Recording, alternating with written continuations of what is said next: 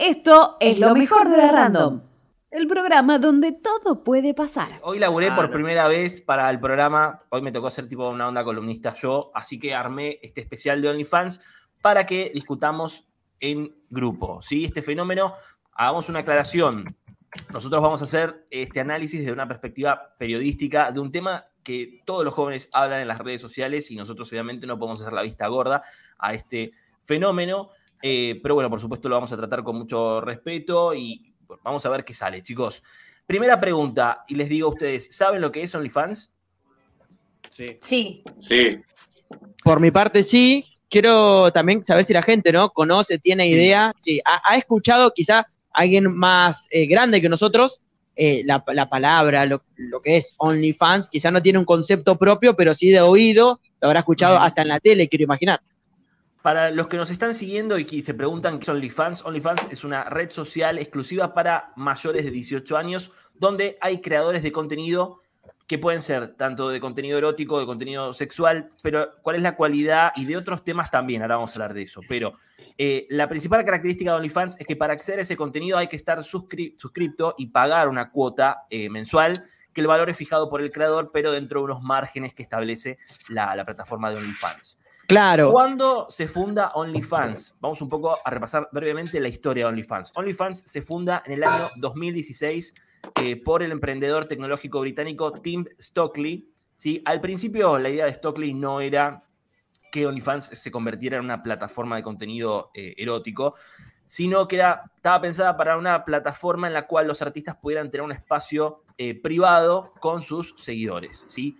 Pero ¿en qué momento OnlyFans? Sí, Ren. Creo que esa justamente la, parte que dijiste recién es lo más indicado para explicarle a la gente qué es lo que significa OnlyFans. Si bien en Argentina y en el resto del mundo se dirigió hacia el punto del el erotismo y demás, es una plataforma para que vos puedas ver contenido exclusivo de alguna otra persona pagando mensualmente, sea el contenido que te quiera ofrecer la otra persona y sea lo que vos quieras ver, justamente. Una cosa, una, consulta, hay algo que no me quedó claro. O sea, vos te, ponele, vos haces una cuenta de OnlyFans, por ejemplo, y te suscribís a una persona, por ejemplo.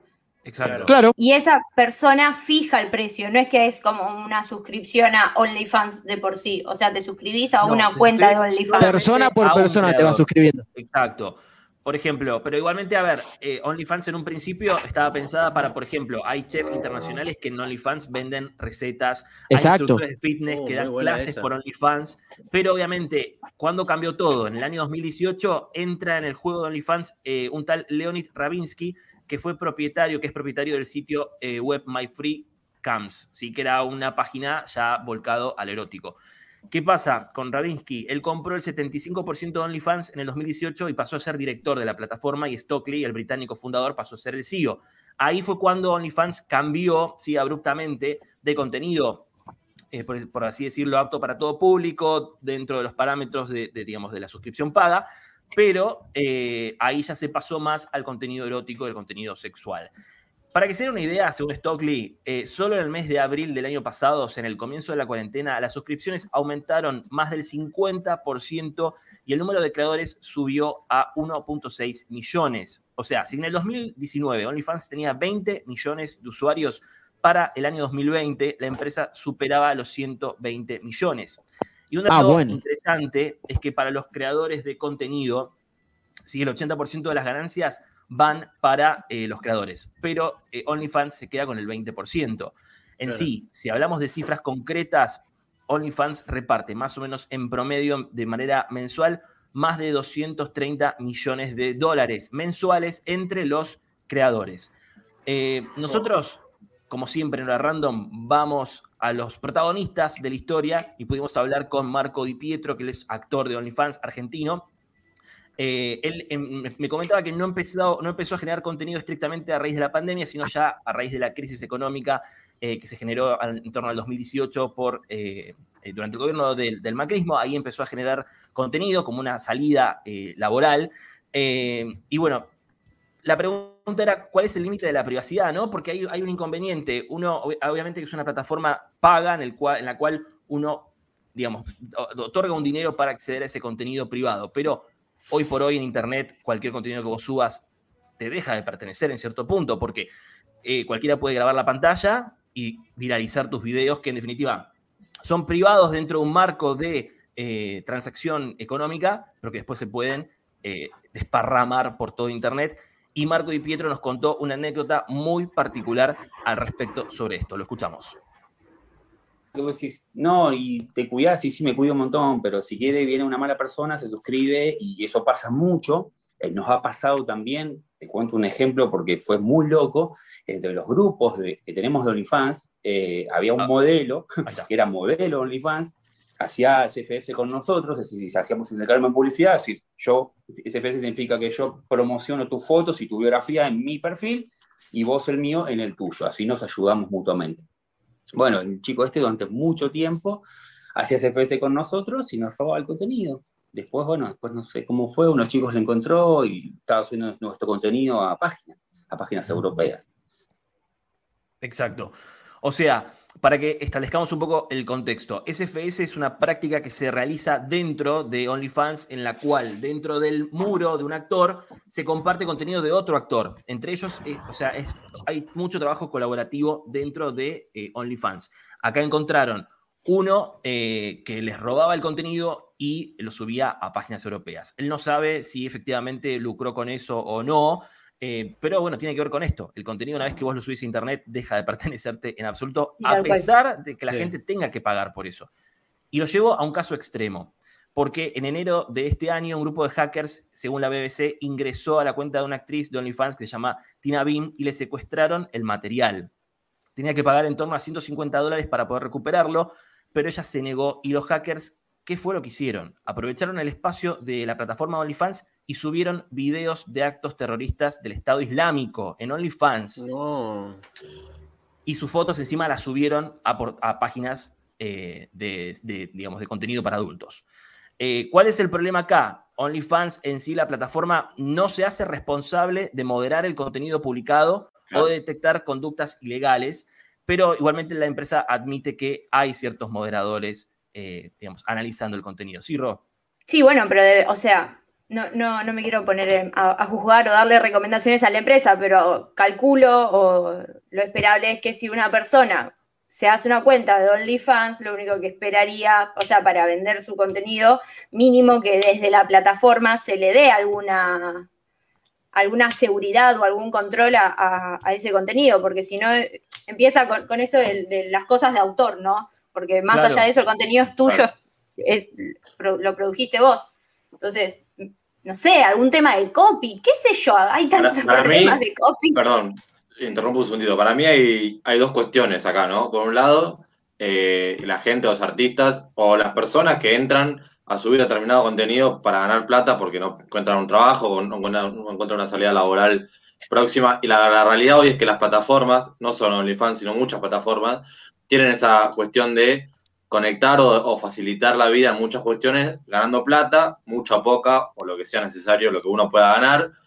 No pasa solo con OnlyFans, pasa con las aplicaciones de delivery, los pibes que no encuentran laburo y van a laburar a, a una aplicación de delivery. Y también me parece la necesidad de que se regule los contenidos que se publican y, la privacidad y el, y, el modo en que se manejan las plataformas digitales.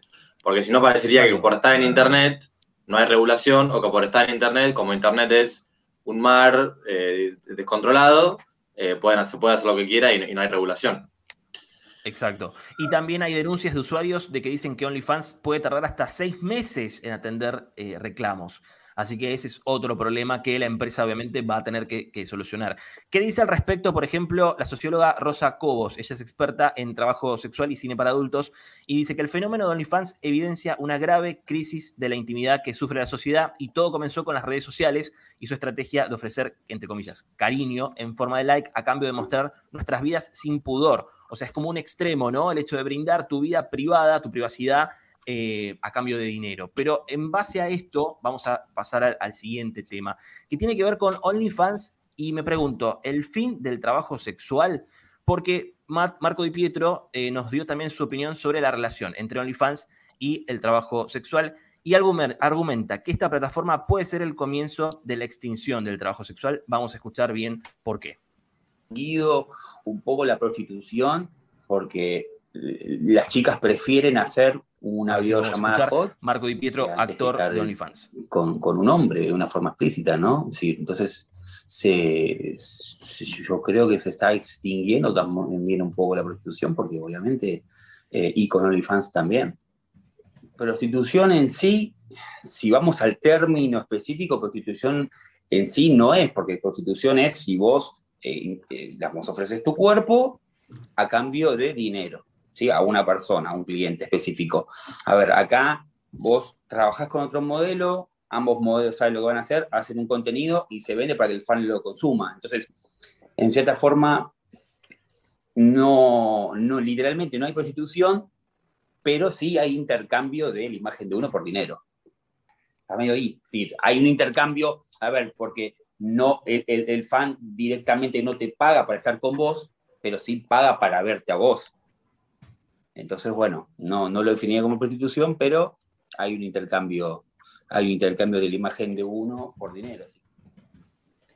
Ahí está, una situación, digamos, medio como... como una zona gris, ¿no? Una zona gris. Ambiguo, Sí, sí para, mí, digamos, no... O sea, es muy difícil catalogarla con, con ese término, pero eh, creo que vuelve a poner en debate, digamos, la, la cuestión de los cuerpos y la cuestión de cómo, de cómo nos relacionamos con ese, con ese tipo de contenidos con las redes sociales y con la virtualidad. ¿Cuál es el límite de tener una cuenta de Instagram, de Twitter, de, digo, cualquier red social o una no tan conocida? Digo, ¿cuál es el límite? ¿Hasta dónde podemos llegar? Eh, o vimos los casos de scratches o de, o de memes que se le hacen a personas que son comunes, digamos, y eh, por determinada situación y en las redes se viraliza y sobre esa persona hay un montón de ataques y, campañas de odio. O sea, en este caso pasa con, lo sexual, ¿no? Exacto, exacto. Y tiene que ver también con esto de que resaltaba eh, Marco, de que también, digamos, el hecho de generar contenido por las redes sociales evita también que, por ejemplo, las, mujeres y los hombres tengan que trabajar en la calle dentro del, del marco del trabajo sexual. Pero digamos, a través de este fenómeno de OnlyFans, se habla de lo que es la uberización del contenido para adultos. O sea, es decir, desaparecen los intermediarios como ocurre con aplicaciones como Globo, como Uber, ¿no? Y, por ejemplo, Rosa Cobo, que recién la, mencionábamos, la socióloga dice que es un modelo de negocio parecido, como bien dije, al de Globo Uber, pero que es otro reflejo más de la precarización laboral. ¿sí? Este fenómeno está precarizando más al trabajador que vende su fuerza de trabajo, mientras el capital se va concentrando en las empresas tecnológicas en los dueños de los algoritmos. Porque ella dice, hay un aprovechamiento de la cultura del hágalo usted mismo. O sea, eh, digamos, ahí se pierden los intermediarios, pero siempre hay alguien que gana por ese contenido. Salud, Ro. Gracias. Nico, creo que Fede quería acotar una, cuestión. Yo creo que también otro punto importante para debatir es el tema de que, bueno, como sabemos esto se está haciendo cada vez más popular, lo decía Nico al principio, y cada vez hay más memes o chistes sobre, ah, eh, no tengo trabajo, ah, me hago una cuenta de OnlyFans, así, que se ven en Instagram, como diciendo, ah, bueno, puedo sacar plata acá. Y yo creo que eso, por más que sea un chiste, eh, que quizás la persona lo llegue a hacer o no, independientemente de ella, eh, es un problema porque creo que a la larga con el tema de esto de las de la si es prostitución o no, hace que más gente o personas más jóvenes intenten entrar a este mundo que puede ser peligroso también para ellas o para ellos. Y no sé, nadie te advierte de qué te puedes encontrar, qué gente hay. No sabemos incluso si hay algún tipo de algún tipo de seguridad para el creador de contenido dentro de la plataforma.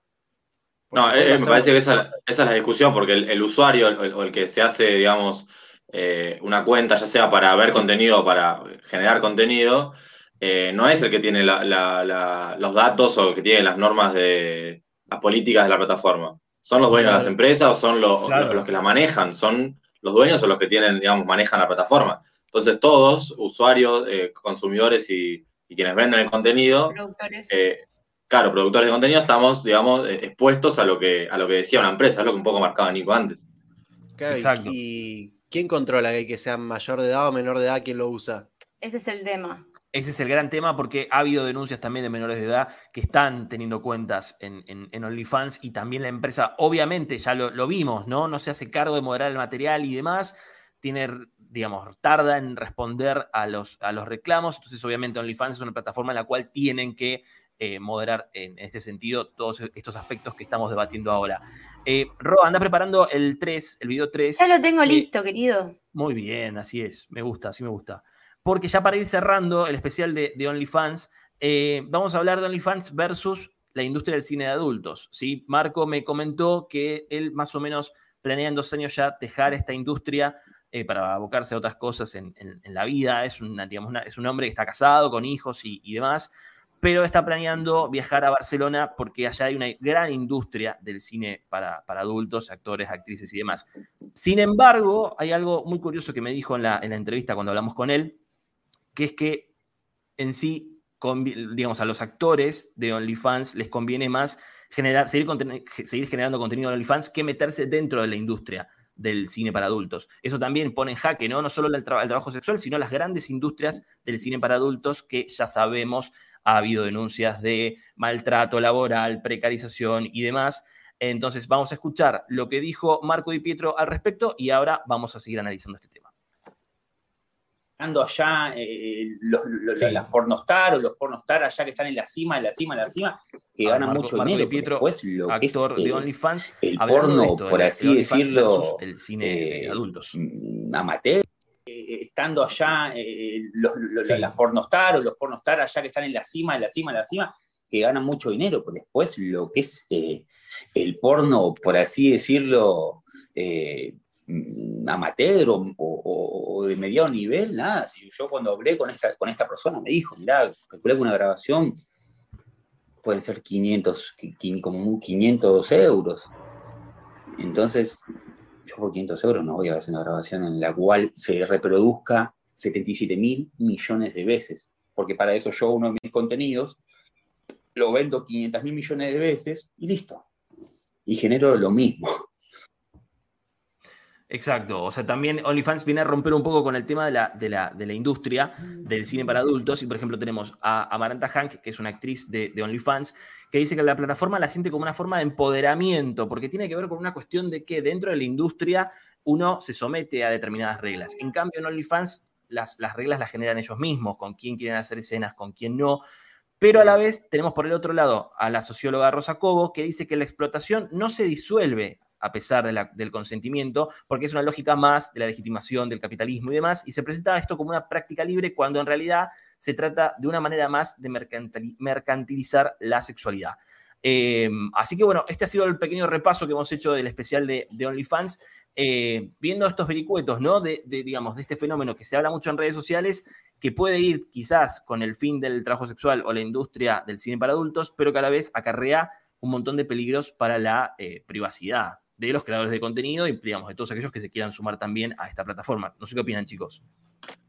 Sí, para, para mí es, digamos, es como el debate de si realmente son, eh, si realmente uno no tiene control sobre, sobre los contenidos o si somos realmente independientes en las, en las redes y en Internet. Esta idea de que en Internet uno puede hacer lo que quiere y ser libre y, manejar su contenido propio como quiera, eh, no es tan así. Y bueno, y, también ha pasado no solo con este tipo de plataformas, sino con eh, las plataformas de streaming, que las productoras de cine están viendo que hay cada vez más gente que va a los cines, eh, las plataformas de, bueno, hay un montón de plataformas donde, lo que hacemos empieza a estar mediado por este tipo de plataformas y deja de estar en lo, tradicional, y es una cuestión económica en definitiva, ¿no?